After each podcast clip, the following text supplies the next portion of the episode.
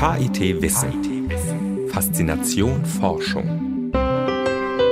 Herzlich willkommen zu einer neuen Stunde Radio KIT Wissen. Heute mit einer Spezialausgabe, denn heute steht im Mittelpunkt der Sendung die Klimakonferenz COP21. COP21 hat am 30. November begonnen. Ziel ist es, die Erderwärmung um maximal 2 Grad Celsius zu begrenzen. Es nehmen 194 Mitgliedstaaten der UN-Klimarahmenkonvention teil. Insgesamt wird mit 40.000 Teilnehmern gerechnet, darunter Politiker und Umweltorganisationen. Besonders an der diesjährigen COP21 ist, dass erstmals Staaten aufgefordert wurden, schon vor der Klimakonferenz nationale Maßnahmen festzuhalten und einzureichen. Getan hatten es aber bis Anfang Oktober nur 146 Staaten. Zwölf Tage lang wird die Klimakonferenz tagen. Radio KIT hat mit verschiedenen Klimaexperten gesprochen und nach ihren Erwartungen und Einschätzungen an die COP21 gefragt. Nach dem ersten Lied spricht Herr Prof. Dr. Fink, Experte für Klima und tropische Wirbelstürme, über seine Erwartungen an die Konferenz. Im Studio ist Joshua Bayless. Georgia, Georgia.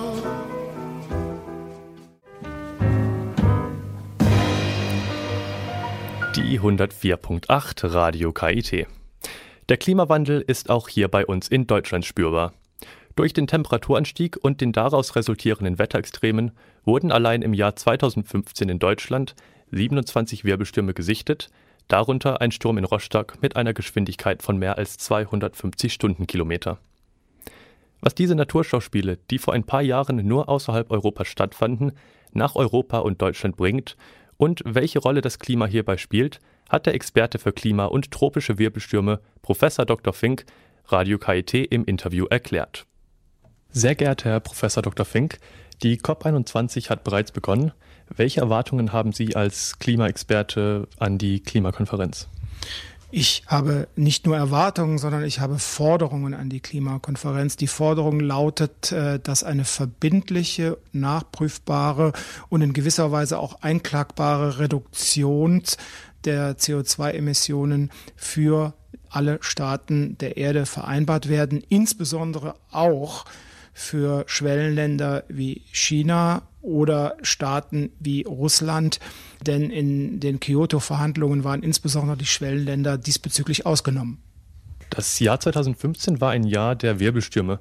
27 Wirbelstürme wurden in Deutschland gesichtet, darunter einer in Rostock mit einer Geschwindigkeit von mehr als 250 Stundenkilometer.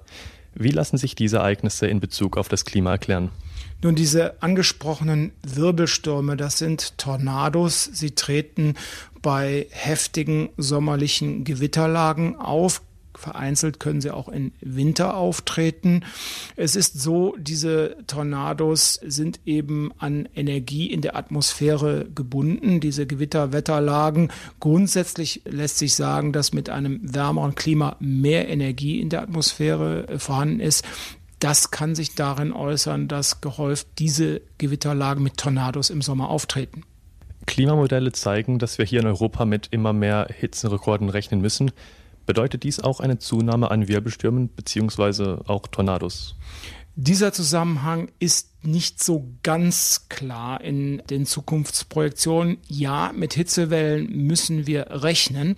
Damit diese auch mit Schwergewittern einhergeht, braucht man entsprechende Feuchte in der Atmosphäre, entsprechende Gewitterwetterlagen. Und diese Vorhersage ist deutlich schwieriger zu treffen. Das heißt, ob wir in Zukunft mehr Tornadolagen haben werden im Sommer, kann man mit Sicherheit nicht sagen. Welche konkreten Ziele und Schritte könnten Wirbelstürme hier in Deutschland verhindern helfen? Also diese konkreten Schritte kann man nur so nennen. Deutschland muss wie alle anderen Staaten sich an dem Zwei-Grad-Ziel der globalen Erwärmung orientieren, die Emissionen reduzieren. Klar ist, es ist keine deutsche Aufgabe, sondern eine weltweite Aufgabe, aber Deutschland muss mit der, als Hochtechnologieland in dieser Richtung als mit gutem Beispiel vorangehen. Das war Professor Dr. Fink, Experte für Klima- und Wirbelstürme im Interview mit Radio KIT.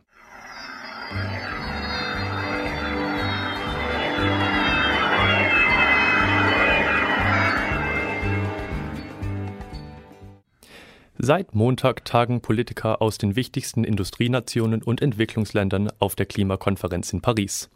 Genannt wird sie COP21, also Conference of the Parties. Das Hauptziel der Konferenz dieses Jahr ist es, dafür zu sorgen, dass sich die weltweite Temperatur um nicht mehr als zwei Grad erhöht. Ansonsten kann es sein, dass einzelne Tier- oder Pflanzenarten aussterben oder sich Ozeane und Weltmeere zu stark erwärmen. Schon die letzten Konferenzen haben aber gezeigt, noch immer lassen richtungsweisende Ergebnisse auf sich warten. Noch immer dominieren Macht und Profitgier die einzelnen Debatten. Was wird die Klimakonferenz wohl dieses Mal bringen? Radio KIT hat nachgefragt. Zum Beispiel Dr. Janusz Schipper vom Süddeutschen Klimabüro am KIT. Jennifer Watzecher hat ihn noch vor Beginn der Konferenz zum Kyoto-Protokoll, der Zwei-Grad-Marke und anderen wichtigen Dingen befragt. Die COP21, die nächste Klimakonferenz in Paris, rückt näher, die Erwartungen steigen, sicherlich auch ihrerseits. Eines der Ziele, das Hauptziel, ist sicherlich die Einhaltung der weltweiten Temperaturerhöhung um maximal zwei Grad. Welche Chancen sehen Sie, dass dieses Ziel tatsächlich zum Erfolg führt? Also desto lange wir warten, desto schwieriger wird es, die zwei Grad Ziel einzuhalten. Die einzelnen Länder, die, auf die, die nach Paris gehen, auf die COP21, haben selbst Verpflichtungserklärungen aus ausgefüllt, indem sie festlegen, wie viel CO2 sie in Zukunft sparen möchten. Und wenn man all die gesparte CO2 zusammenzählt, dann ist es immer noch so viel, dass wir wahrscheinlich mit einem Temperaturanstieg von 2,9 Grad rechnen müssen. Das heißt, dass wir das Ziel von 2 Grad nicht einhalten können. Deswegen muss in Paris was passieren und müssen eigentlich mehr CO2, also die strengere CO2-Ziele festgesetzt werden, damit wir tatsächlich die 2 Grad noch erreichen können. Das heißt, rechnen Sie jetzt überhaupt damit, dass diese Beschlüsse Beschlussfassung am Ende dann tatsächlich dasteht? Also, dass man sagt, okay, jetzt reduzieren wir so und so viel? Also, es werde sicherlich Länder geben, die sich festlegen lassen, was ja auch gut ist. Das sollte ja auch passieren. Ich denke, es kommt am Ende auf jeden Fall ein Vertrag raus, wobei Ziele festgelegt sind. Das Problem ist, dass nicht alle Länder sich verpflichten lassen. Und die Frage ist, wie viele Länder müssen es geben, damit tatsächlich die 2-Grad-Ziel noch erreicht wird, beziehungsweise dass wir eine ordentliche Reduzierung von Treibhausgas eben schon haben. Ob ich jetzt damit rechne, dass es genug Länder sind, das lässt sich eben schwer sagen, weil das hängt eben von großen Emittenten ab. Wie, wie reagiert USA, wie reagiert China zum Beispiel? China ist zum Beispiel ein sehr interessanter Akteur in dieser Geschichte, weil für das Kyoto-Protokoll die noch nicht keine Verpflichtung verpflichtende Ziele angeben müssten, weil sie noch ein Schwellenland waren für das Vertrag, Klimaschutzvertrag ab 2020, haben sie angekündigt, doch verpflichtende Ziele festzusetzen. Das hängt eben davon ab, welche politische Akteure jetzt tatsächlich so, so einen Klimavertrag unterschreiben eines der bahnbrechenden Ziele der Weltgemeinschaft darin, sich auf Klimaschutzmaßnahmen zu einigen, bestand im sogenannten Kyoto-Protokoll, das 1997 im japanischen Kyoto beschlossen wurde. Darin haben sich die teilnehmenden Industrieländer zu Emissionszielen verpflichtet. Die Ratifizierung, also die rechtskräftige Verbindlichung der Vorgaben, dauerte allerdings recht lange. Verschiedene Zwischenschritte und Beschlussfassungen folgten. Sind Sie mit dem Verlauf des Kyoto-Protokolls zufrieden? Zufrieden? Ich bin insofern zufrieden, dass es tatsächlich letztendlich zu einer Ratifizierung des Protokolls kam. Man kann darüber streiten, ob die Grenze dafür, damit es tatsächlich ratifiziert wurde, ob die richtig war. Also 55 Prozent der Emissionen sollten es enthalten und, und 55 Länder sollten äh, minimal mitmachen. Ob das tatsächlich richtig war, das kann ich im Nachhinein nicht beurteilen. Auf jeden Fall gab es letztendlich genug Länder, die zugesagt haben.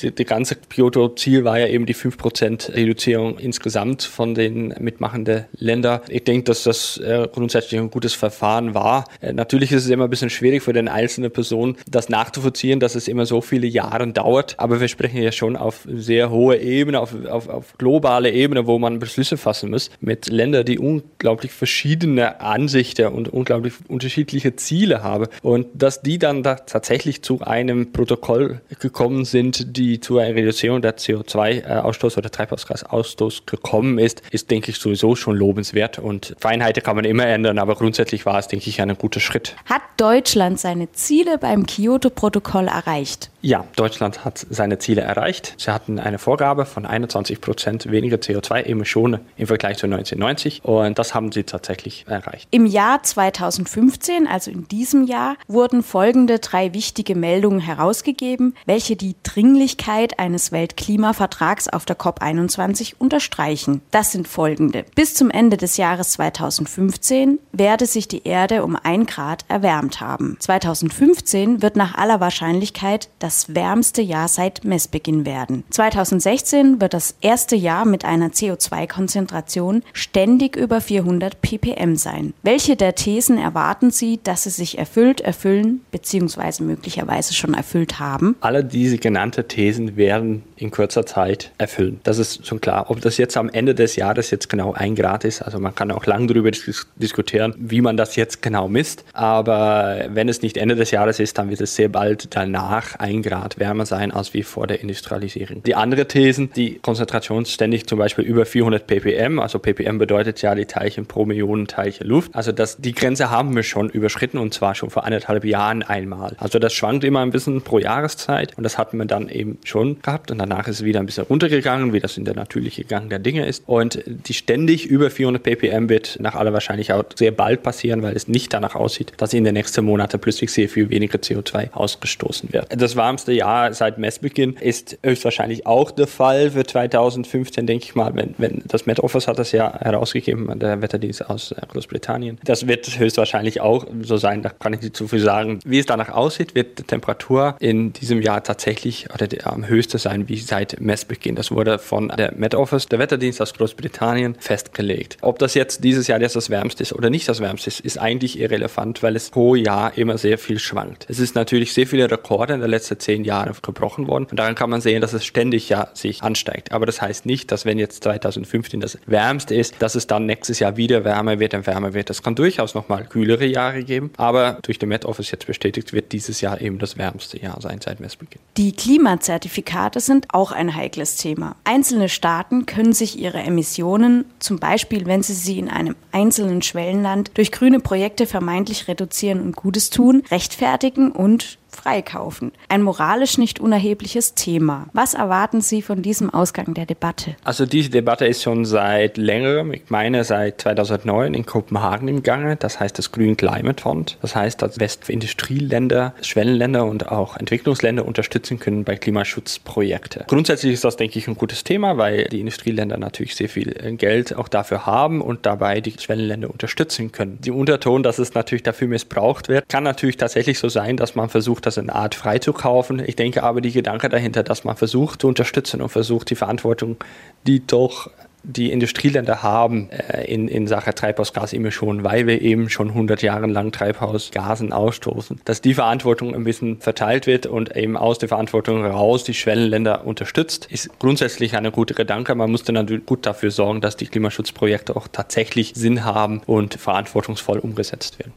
Das war Dr. Schipper vom Süddeutschen Klimabüro im Gespräch mit Radio KIT. Hier ein Ausschnitt aus der Rede von US-Präsident Barack Obama bei der Eröffnungssitzung der COP21.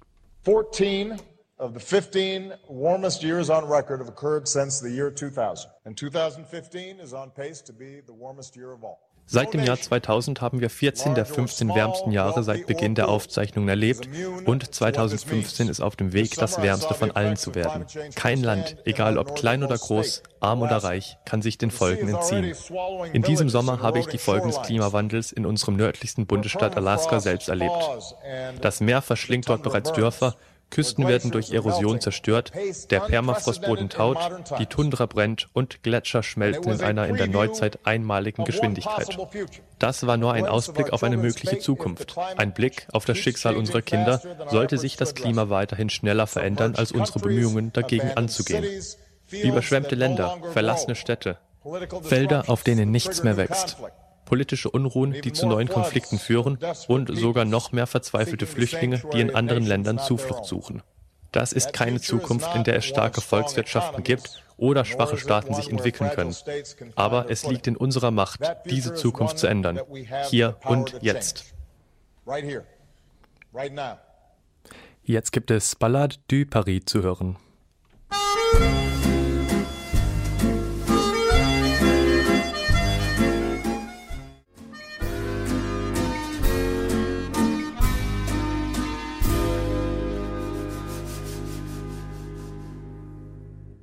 Heute haben Regierungschefs von fast 150 Ländern die Möglichkeit, bei allen Kontroversen und Interessenunterschieden ein gemeinsames und sehr konkretes Signal zu senden. Ein Signal, das über die Zukunft unseres Planeten entscheidet. Es geht um die Grundlagen des Lebens der Generationen, die nach uns kommen. Und wir wissen, wir müssen heute handeln. Das muss der Anspruch dieser Konferenz sein. Und das muss das Ergebnis auszeichnen, das wir in wenigen Tagen erreichen müssen. Und dafür brauchen wir ein UN-Abkommen, das ambitioniert ist, das umfassend ist, das fair ist und das verbindlich ist. Zum ersten Mal haben über 170 Länder, Industriestaaten, Schwellenländer, Entwicklungsländer nationale Beiträge zur Erreichung dieses Zwei-Grad-Ziels angemeldet. Die gute Nachricht heißt, das sind 95 Prozent der CO2-Emissionen weltweit. Die schlechte Nachricht heißt, mit diesen Anmeldungen erreichen wir das Zwei-Grad-Ziel noch nicht. Wir müssen also auf diesem Gipfel ein Signal setzen, wie wir glaubwürdig das Ziel in den nächsten Jahren erreichen können. Und das heißt nicht mehr und nicht weniger, als dass wir im Laufe des 21. Jahrhunderts eine weitgehende Dekarbonisierung unserer Volkswirtschaften brauchen. Die deutsche Bundeskanzlerin Frau Merkel hat es gerade angesprochen. Es geht um die Grundlagen des Lebens der Generationen, die nach uns kommen. Und wir wissen, wir müssen heute handeln. Hier ist die Nachhaltigkeit selbstverständlich ein wichtiges, wenn nicht sogar das wichtigste Thema. Auch der technische Fortschritt spielt eine wichtige Rolle. Zwar ist die Technologie für mehr Effizienz bereits vorhanden, jedoch scheitert die Anwendung oft an sozialen und wirtschaftlichen Problemen. Ein Beispiel hierfür ist der Wohnungsbau. Welche Hoffnungen und Erwartungen der Nachhaltigkeitsexperte Herr Prof. Dr. Grunwald an COP21 hat, erläutert er im Interview mit Radio KIT. Sehr geehrter Herr Prof. Dr. Grunwald, COP21 hat heute angefangen. Welche Erwartungen haben Sie als Nachhaltigkeitsexperte? Also die Erwartungen sind immer groß vor solchen COP-Konferenzen. Leider haben wir ja in der Vergangenheit oft erfahren müssen, dass die Erwartungen dann auch enttäuscht wurden. Es gibt immer das, den gleichen äh, Verlauf.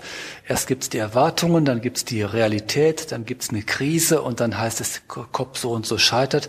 Und zum Schluss kommt irgendwie ein dünnes äh, Konsenspapier raus, mit dem niemand zufrieden ist. Dieses Mal habe ich ein bisschen größere Hoffnungen, weil es ein paar Bewegungen so im Feld gegeben hat.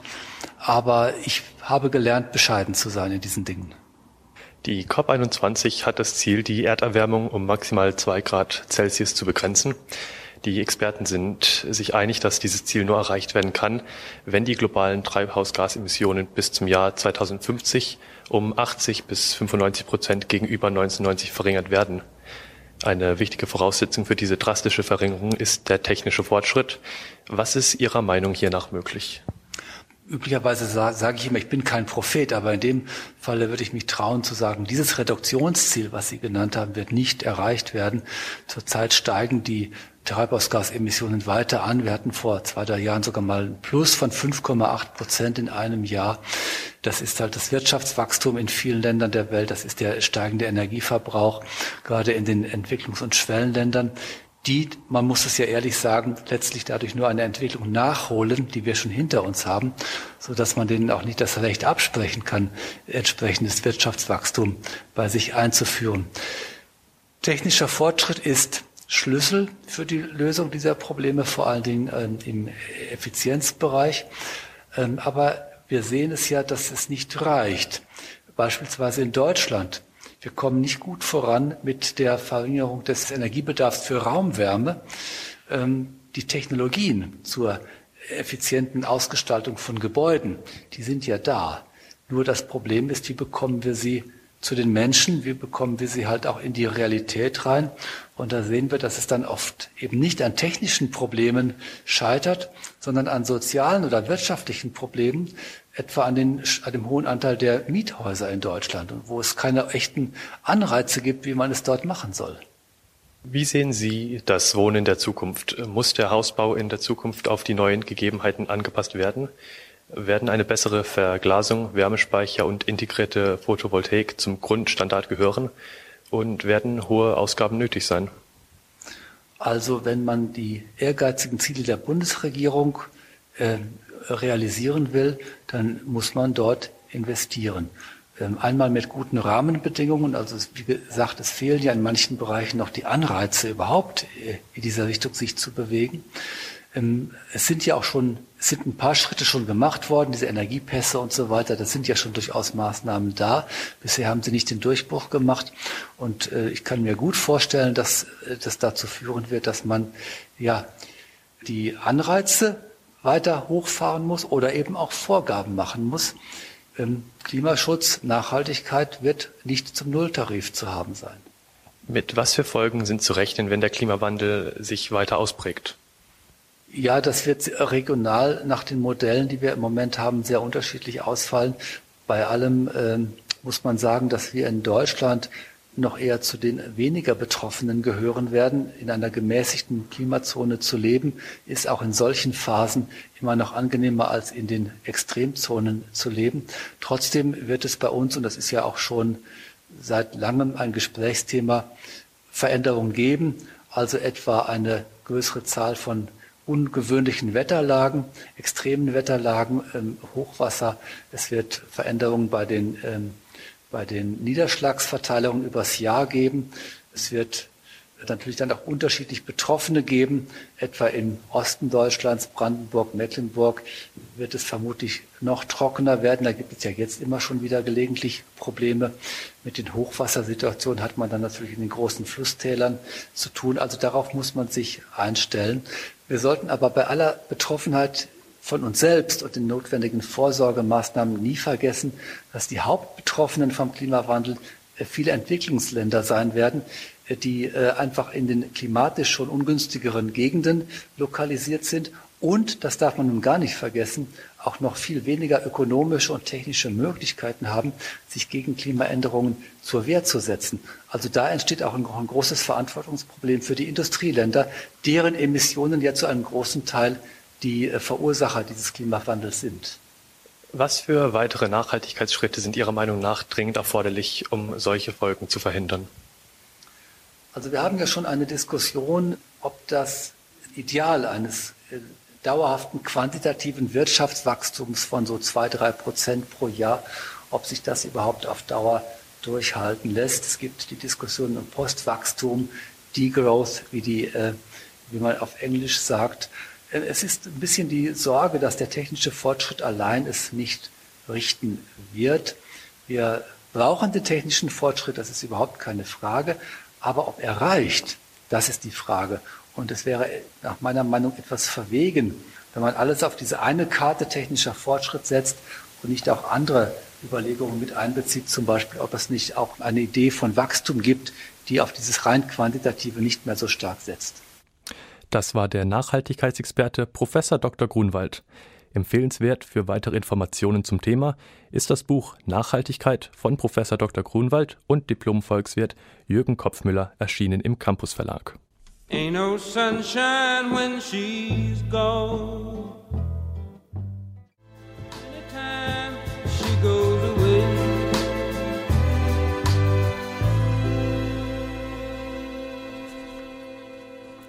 Die 104.8 Radio KIT.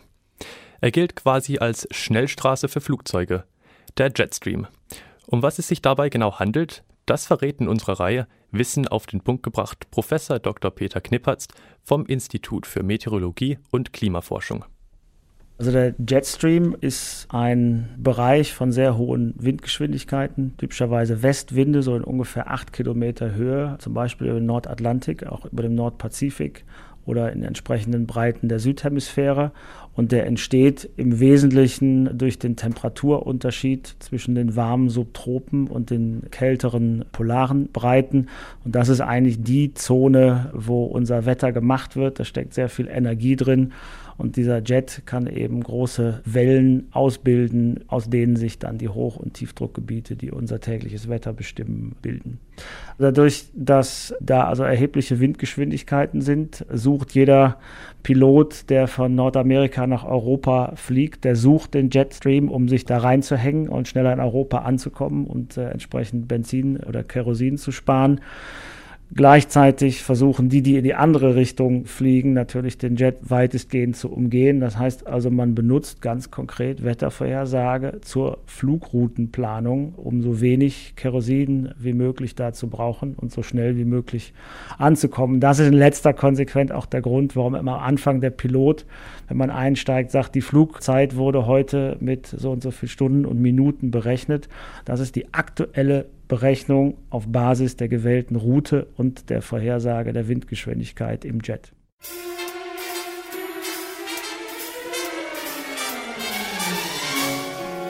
Come fly with me, let's fly, let's fly away. Pack up your bags and let's get Come out of here. Let's fly.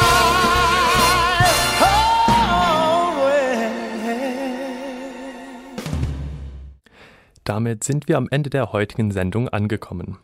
Das Thema COP21 ist aber nicht beendet, denn Radio KIT wird Sie auf dem Laufenden halten und die Experten, die Sie heute gehört haben und auch neue zu der laufenden COP21 befragen. Das gibt es nächste Woche auf Radio KIT Campus zu hören. Ich freue mich, Sie dann wieder begrüßen zu dürfen. Vielen Dank an alle, die zugehört haben. Wer die ganze Sendung oder einzelne Beiträge nachhören möchte, kann das unter radio.kit.edu tun. Ich wünsche einen schönen Abend und jetzt schon ein schönes zweites Adventswochenende. Zum Schluss gibt es We Are the World von USA for Africa zu hören. Mein Name ist Joshua Bayless. Bis bald!